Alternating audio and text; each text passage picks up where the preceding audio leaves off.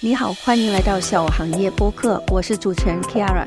在这个播客里，我们将邀请不同行业的华裔小企业主，分享他们的创业故事。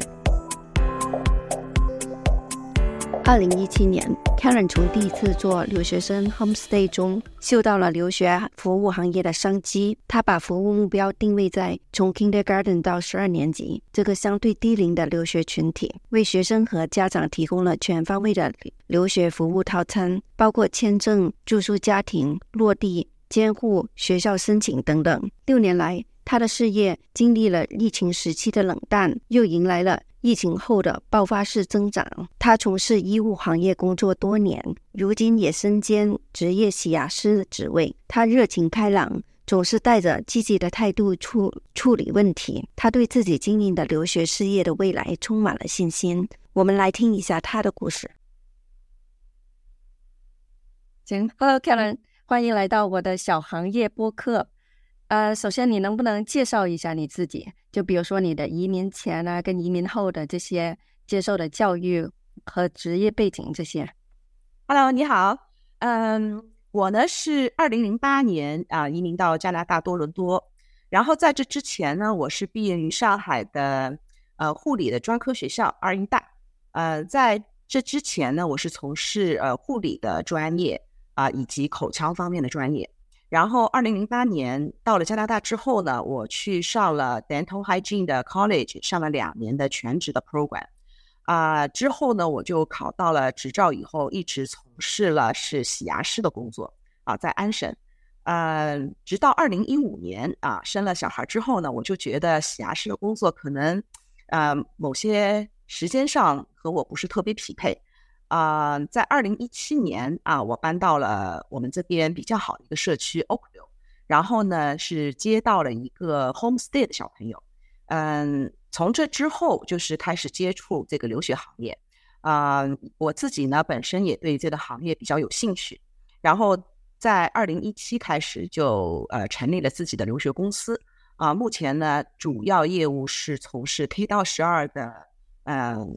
学校申请啊，主要客户是来自国内的呃高中生或者更低龄一些的小孩子，嗯，包括呢是到了加拿大之后的所有的一切的落地服务啊，其中是包括监护服。务，嗯，留学申请过程中呢也包括学习签证和访问签证的办理，啊，还有目前还从事学业规划及大学申请指导等呃一系列的这个留学相关工作。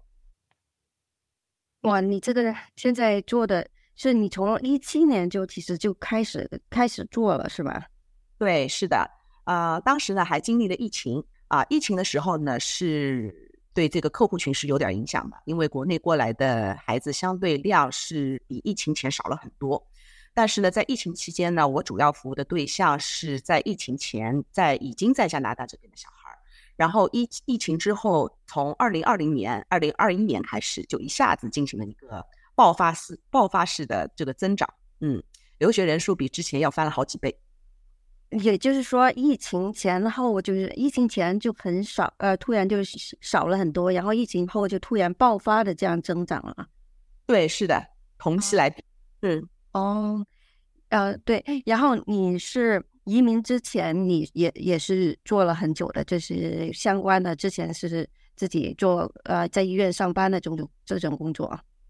对，是的，啊，在医院上了几年，然后呢，在涉外的齿科诊所做了几年。所以在就是移民加拿大之前，是完全没有留学背景的啊。留对于这种留学生的这个申请啊、呃服务啊、辅导，也是完全是一片空白。嗯啊。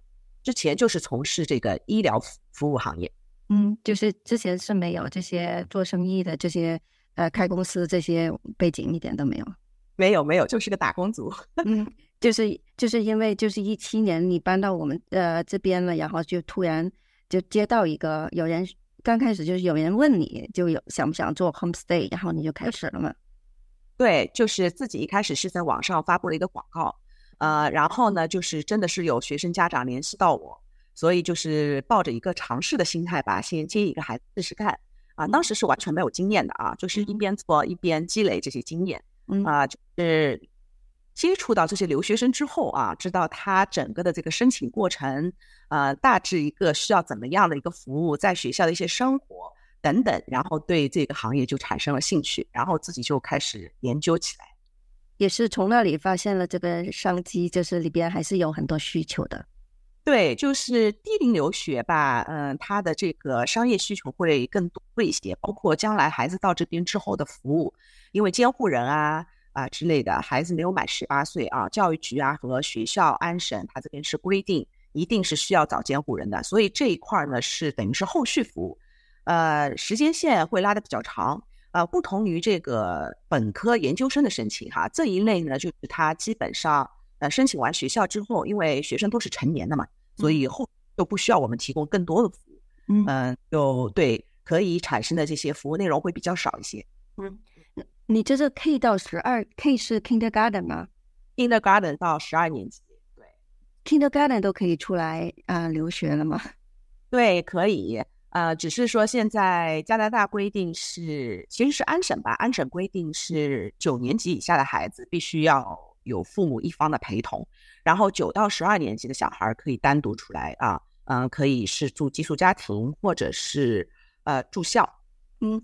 那比如说，他跟父母一起过来的这些，你也给他们提供这些方面的咨询啊，或者落地这些服务？对，我们都提供哈，我们就是一条龙。然后，呃，如果是父母一方过来陪读的话呢，他所需要的服务会更多一些。那就等于是一个像新移民搬家啊，就从国内过来，他其实是完全是需要这边有个人帮助他去，呃，提供一些他所需要的服务的，比如说像租房。然后呢，考驾照啊，一开始过来可能还需要租车。考完驾照之后呢，是需要带他去买车啊，上保险。啊。租房方面呢，大家知道我们加拿大这边租房是很多，大多数都是不带家具的，那还要带家长去买家具啊，嗯，找人给他安装家具。然后呢，如果家长英语不好的话呢，还会提供，比如说给他开水电煤哈，网络，就等于一个是。新家庭从国内到了加拿大之后啊，所有的这一切落地服务，嗯，那这些落地这些这些服务，你们怎么去量化呢？比如说怎么怎么怎么去收费？它有一个固定的收费标准吗？就是，呃，好，还是根根据根据这具体情况？对，像我们的话呢，是监护的，呃，其实是包括在监护服务的 package 里面，嗯。监护 package 呢是针对小孩小朋友的哈，就是主要是小朋友的一些呃落地以及到教育局报到啊啊去学校选课啊之类的。呃，我分为不同的，我们公司呢是分为不同的这个档次，那有普的，有中档的，也有高档的。嗯，在确定学校签证办下来之后，我们呢会把这个 package 给家长看，让他选择一个适合他的呃小孩服务的 package。那如果说家长陪读的话呢，在这个 package 的基础上，再会加适当的加一点费用，因为家长这方面其实服务还真的挺多的。嗯，说老实话是多于孩子很多。对，可能更多生活上的需求，然后需要你跑跑很多。对，是的啊，我们会把基本的一些服务内容给列出来。嗯，大多数家长呢，他会选择全套啊。嗯。对小部分家长呢，可能他会需要我们单项的帮助啊几个项目，那这样的话就是单独收费。那如果是全套，就是全套呃在监护 package 上面再往上加一点费用。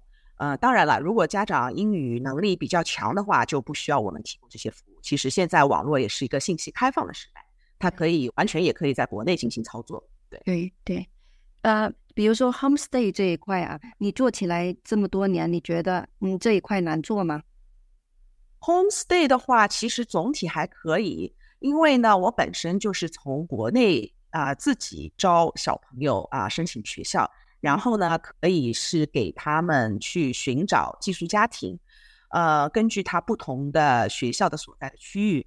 那如果说是我自己家里的话呢，其实是受限制的啊。嗯，那主要是。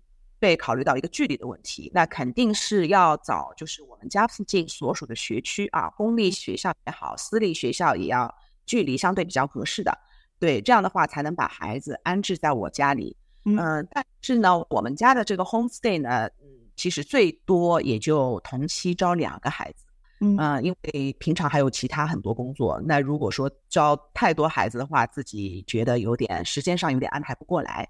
对对，呃，那这些 homestay 的这些你是都怎么找呢？比如说你有两边对吧？一边是你去找过来，然后有一些你要分把他们分发出去到不同的家庭是吧？这些你怎么做的？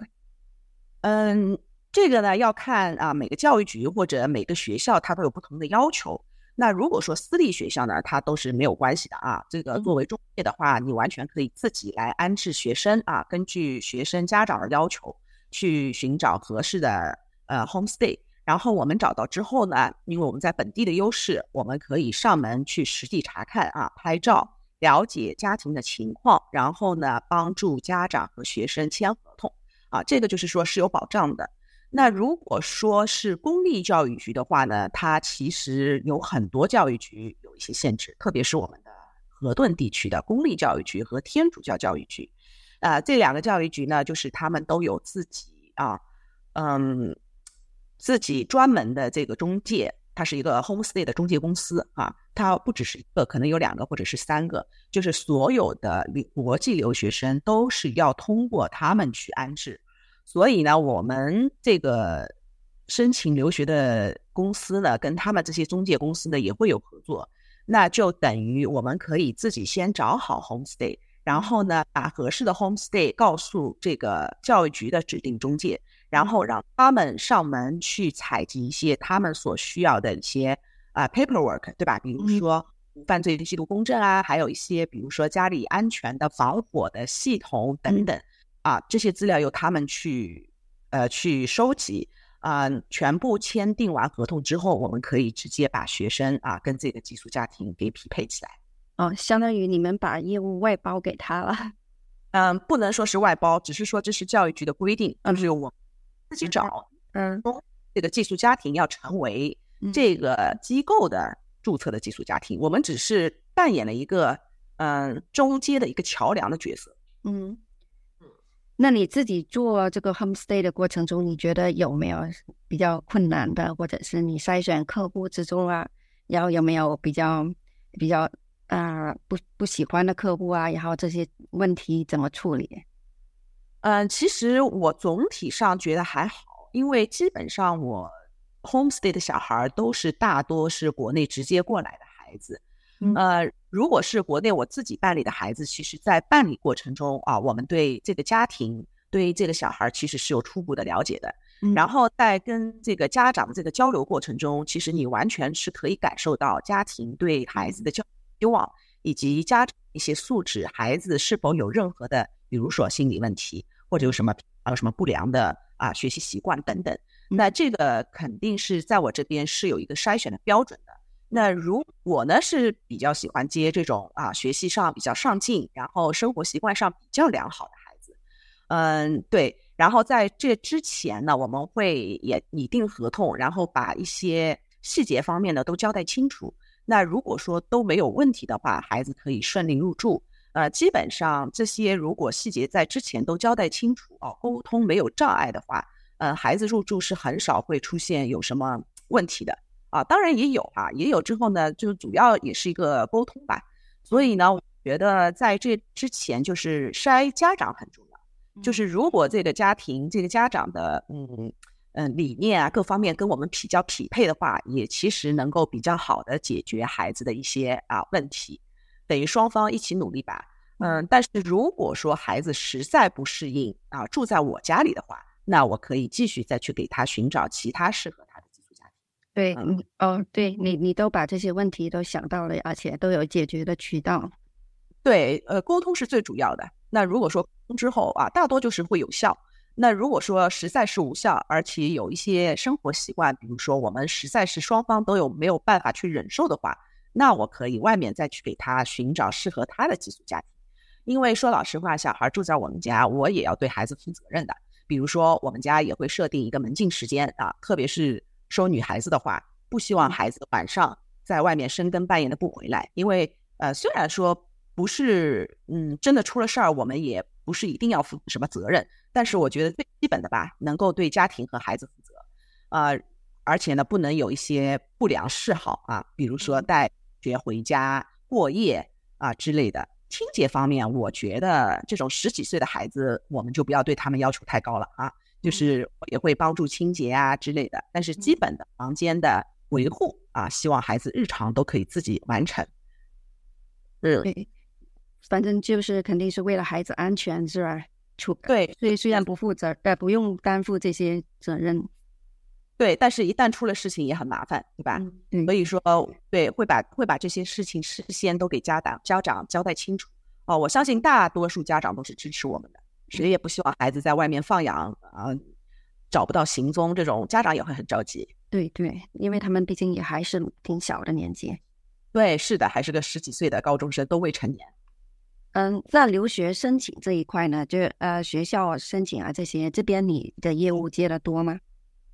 嗯，其实我们的量还不能算特别大，因为我们呢，毕竟这个机构也是本土的，嗯，小小工作室吧，嗯，没有在国内说跟某些啊国内的一些呃留学公司或者中介啊产生有什么利益链啊，所以呢，就是我们基本上直接我是在一些自媒体上面会发布一些啊帖子，然后家长会通过这些帖子来找到我们，嗯，或者呃很大一部分是来自于之前学生家长的。啊，推荐对，因为他们身边的小孩很多都是同龄的啊，对。然后家长如果对我我们这边服务满意的话，他们会啊尽心尽力的给我们推荐其他的客户。嗯呃，还有一部分呢，就是本地的一些呃机构，比如说补习机构啊，嗯，或者是一些呃美本的申请机构啊，他们如果有适当的小孩，他们也会给我做推荐。嗯，主要是来自于这三方。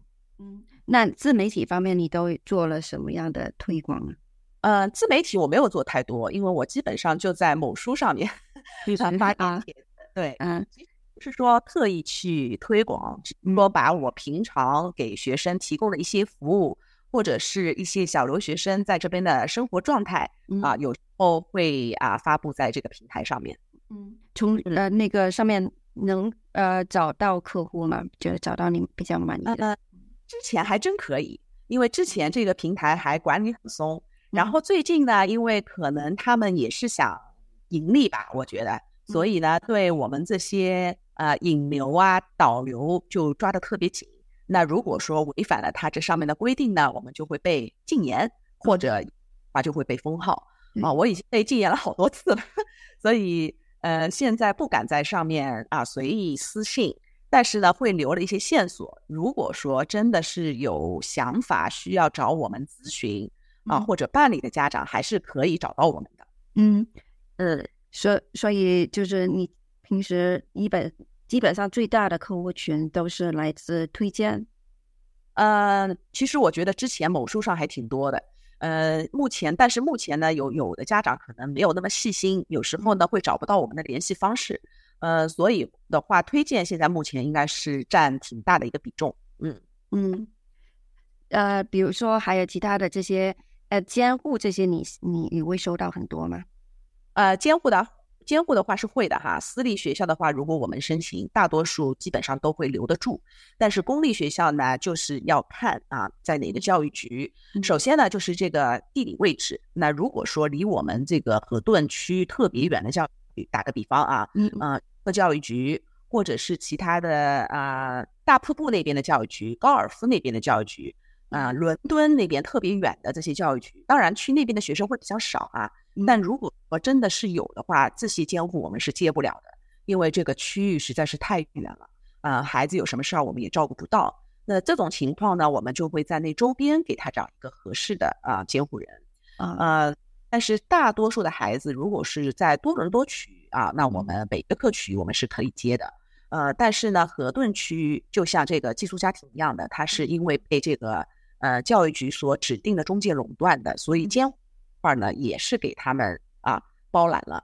呃，但是呢，就是他们只是管最最基本的监护啊。那如果说嗯小朋友对这个基本监护服务满意的话，那就也不需要额外额外再请我们了。但是有的家庭呢，会对这个嗯监护人要求更高一些，比如说他们希望给孩子提供的服务更细致一些，啊，或者能够涉及到选课，包括大学规划，还有呢就是这个学习签证每年的续签等等这一系列那家长们就可以额外再支付费用给我们，那我们提供这一方面的对他们所需求、他们的需求的服务。对，那但是这个嗯，对这个监护的基本的服务内容啊，都都都有哪些呢？呃，基本的监护服务内容，一般来说就是孩子一落地啊，接个机，然后呢，就是带孩子去教育局报到注册，嗯，之后呢，带孩子去开个银行卡、电话卡啊，买个交通卡，嗯嗯嗯，然后就是最多开一次家长会，一到一每学年开一到两次的家长会，签一些电单子啊，仅此而已。嗯，哦，这些都是在你就服务内容这个 package 里边。对，这个是基础监护的内容。那像我本身，如果说呃是中级监护的话呢，我就除了上述内容之外，再会增加一些啊选课。其实选课是很重要的，因为选课从孩子特别高中时期，从孩子一来，我们就开始要给他规划去选课，跟他的大学申请专业是相关的。嗯，那如果说没有这样一个专业的人去给他把关的话，孩子是摸不着头脑。然后，如果是只是依靠教育局呃的指导老师给你选课的话，教育局基本上就是按着哪门课空着就会把你往哪塞。嗯，呃，孩子是完全不会去争取自己的一些啊所需要的一些课程的利益的。所以呢，如果监嗯专业的监护人，我们是可以完全可以去跟学校当时选课的时候这个选课顾问去交流啊，嗯，去尽的给孩子争取到他想选所需要选的一些科目，对。呃，然后呢，就是在外加一些啊打疫苗，嗯，因为学校都是规定哈，就是必须得对完成的疫苗，嗯，对，基本上差不多。中级和初级的话，就是区别在于选课，呃，就相当于你多给他了一个就是这个规划的服务，对对，前期的规划，对，嗯，那再介绍一下我们这边的高级监护的 package，高级监除了上述的这个。呃，服务之外呢，我们会外加一个大学申请。啊。我们如果孩子是连续两年选择我们的高级监护的话，我们在大学申请时期啊，大学我们是免费的，完全免费。嗯，这个 含金量还是挺高的。对，嗯，对，因为外面大学单单大学申请这个费用基本上就在四千刀到五千刀，对，呃，完全免费。但是呢，有一点就是我们是需要孩子来进行自主啊，我们呢是给予辅导啊。呃，很多我们会进行规划，但是整个申请的过程要他自己去，呃，去怎么讲？去负责，对吧？自己要去查收邮件啊，然后跟学校进行进行联系和沟通。对，比如学学校给他们发这个 confirmation email 啊，然后对什么时候接受 offer 啊，什么时候拒绝 offer 啊，这这一系列的是需要他自己去掌控的啊。但是我会随全程跟踪啊，嗯。不会说他就是个甩手掌柜，把所有的事情交给我们。但是整个过程我们是一起参与到这个申请的呃这个流程当中的啊，包括选校、专业以及这个某些专业所需要的一些特定的文书啊，我们这边都是给他啊免费写的。嗯啊，外面没有的。对，嗯，这个是主要的。然后呢，还有高级监护的话，再包括一个学签的续签。嗯，续签，嗯，就是监呃对签。对，也是免费的。对，啊，嗯，然后呢，还有，其实还有，有时候，比如说，呃，家长会经常会来看孩子啊，这种情况也是存在的。嗯啊，家长是呃过来，比如说几周、一个月啊，来看一下孩子。啊，那如果说家长到这边之后，我们也是免费接待的啊，没有任何的费用。但是不是说家长住在我家哈，就是我们会给家长在附近啊租一个呃 Airbnb，对吧？嗯。然后呢，给他租个车啊，接个机啊，这些给他规划一个行程。啊，这个都是免费的，所以其实监护的 内容涉及的内容还是挺多的，这个价还是很值的。对你，你现在刚才说那个都属于这个高级监护的这个 package 里边就包对，还挺多这些对费的服务，对，包括看病。那如果说我们都会带孩子去，大家都知道加拿大的这个这个急诊的等待时间有多长，有时候会到一个晚上。对，对，对。然后学校申请就是这方面，如果是单独来，如果没没在你监护这个高级高级呃 package 里边，你就会单独的通过学校对。申请学校这个收费，对，都是分开的，就是。一个是在申请前，一个是申请后啊，家长完全可以自主选择是需要哪一个服务。那如果说有的是他亲戚朋友在这边。家长呢会说我们找的学校要离亲戚朋友近一点，那我们会根据他这个需求去给他择校啊。之后呢，比如说亲戚朋友做监护人，这完全是可以的啊。嗯，啊，那你这一块的业务还挺多的，呃，还很广。对，那你现在做了都快呃七八年了是吧？从一七年到现在，嗯，差不多六年，第七年了。嗯，对。就六七年，然后你这个，呃，有没有就是什么觉得感受最大的地方，或者是觉得困难，或者相比于你之前的那个全职的这些工作，你觉得自己做还愿意回去自己做全职工作吗？呃，我现在不太愿意回去继续做洗牙师，但是呢，对洗牙师，因为我考到这个执照也不太容易，所以呢，我目前。保留这个执照，呃，我每周呢就会有一天去这个洗牙师诊所去工作。那这为了保住我这个执照的呃这个 active，嗯，有对，然后其余的时间是全部是在留学上面。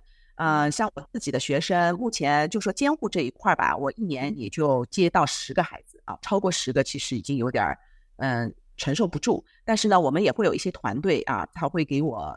做一些，比如说我额外的一些学生的呃监护工作，嗯嗯，其实我自己本身对这个留学的工作真的是非常非常喜欢。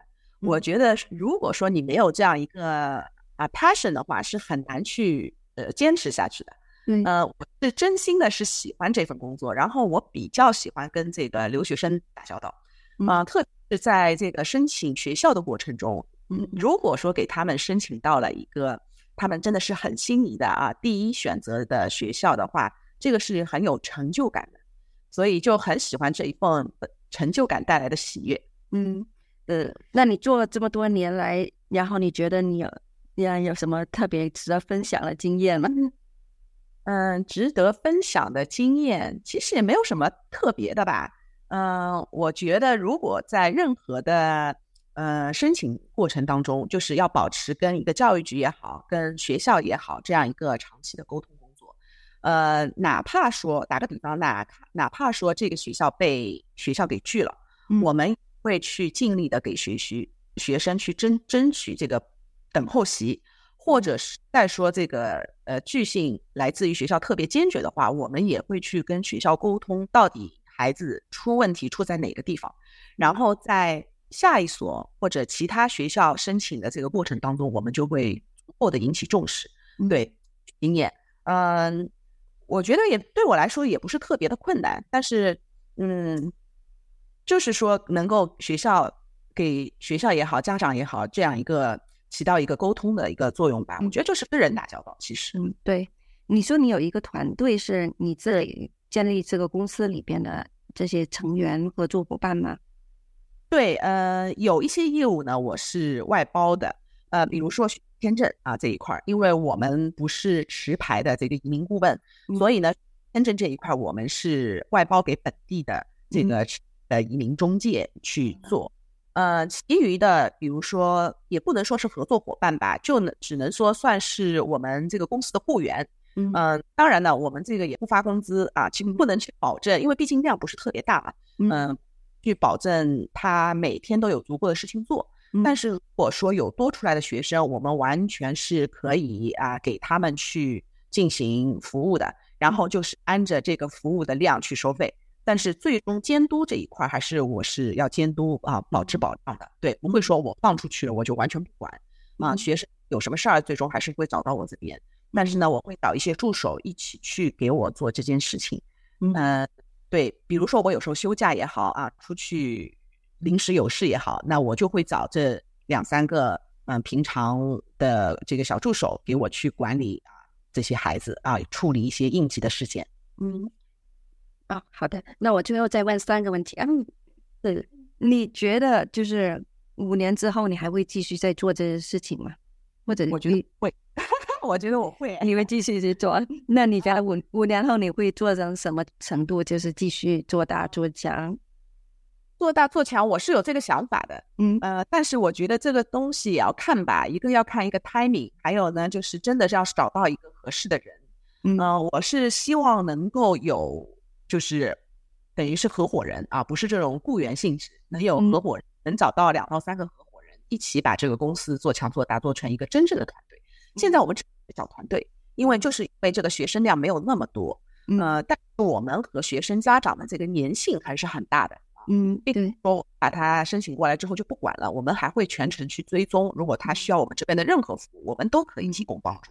嗯，对，我也看到你你们这些很积极的这些服务态度。啊，好，谢谢。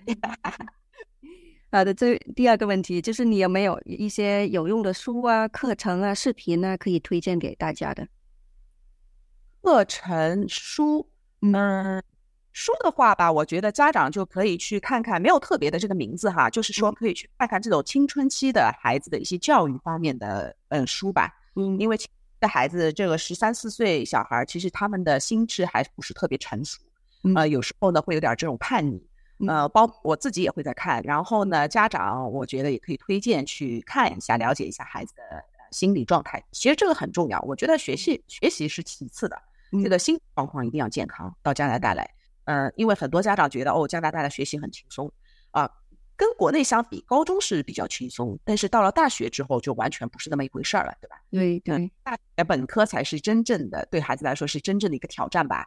嗯，对，国内所以要强大的，嗯，国内高中是解放，我们这边高中结束之后才是痛苦，对，那是完全不一样的，是吧？对，嗯，行，好。呃，最后一个问题就是，如果有听众想联系你，他们怎么可以找到你呢？嗯，他们可以加我的微信。我那那我把你的微信发到对发到那个 show notes 里边，然后好的，那我是嗯打字给你吗？还是怎么样？嗯，就是你有呃另外的微信是吧？专门的嗯企业微信，就是我自己，我也有企业微信。嗯，其实两个微信号都是可以的，但是更多。信息我会发布在我自己的这个私人微信号里面。嗯，行行，那我们回头联系联系你。好的，联系方式。好的，好的的。行，那谢谢你来呃我们的呃小呃小行业播客。哦，谢谢你这个机会接受采访。好好，那今天就先到这里。好的，好的，好，拜拜。